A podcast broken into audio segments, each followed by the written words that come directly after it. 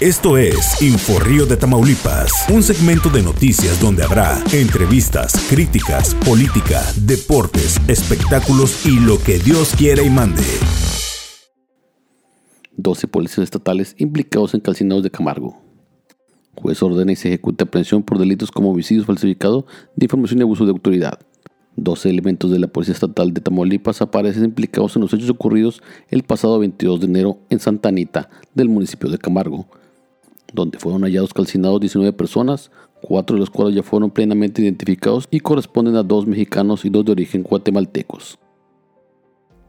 Un juez de control ordenó y giró su aprehensión en contra de los PEP por la comisión de delito como homicidio calificado, abuso de autoridad en el desempeño de función administrativa, falsedad de información dada a una autoridad. Irving Barrios Mújica, fiscal general de justicia de Tamaulipas, dio a conocer en conferencia de prensa que los presuntos implicados ya se les fue cumplimentada la orden de aprehensión y en las próximas horas serán puestos a disposición de la autoridad judicial para que se resuelva su situación jurídica. Esto fue lo que declaró en rueda de prensa Irving Barrios Mújica, fiscal general de justicia de Tamaulipas. Durante la investigación, la Secretaría de Seguridad Pública del Estado aportó información que, sumada a los medios de pruebas científicos y tecnológicos, permitieron establecer que en los hechos del referido 22 de enero participaron al menos 12 elementos de la Policía Estatal, por lo que se solicitó y obtuvo por parte de un juez de control en el Estado orden de aprehensión en su contra por probable comisión de los siguientes delitos.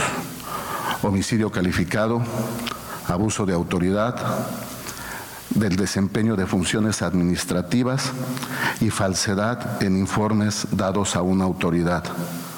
Dichas órdenes de aprehensión ya fueron cumplimentadas y en las próximas horas serán puestos a disposición de la autoridad judicial, quien será la responsable de resolver su situación jurídica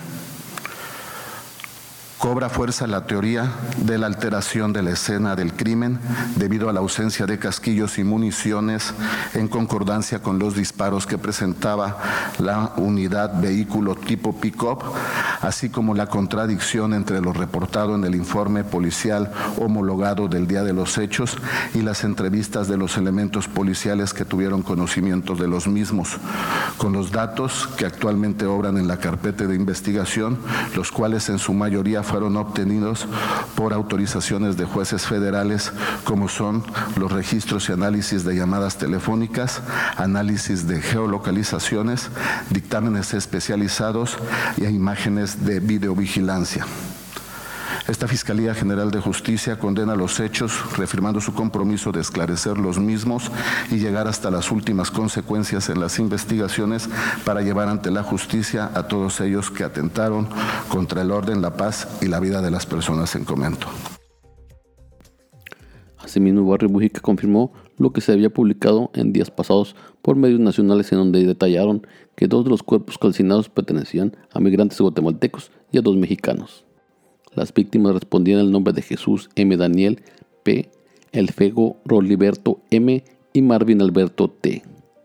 Mientras que los 15 cuerpos restantes podrán darse a conocer su identidad entre los próximos días, ya que se enviaron las muestras a los laboratorios para su debido análisis, mismas que tendrán que ser cotejadas con los perfiles genéticos. Por último, dijo que de resultar responsables de los delitos ya mencionados podrían obtener hasta 25 a 50 años por cada víctima.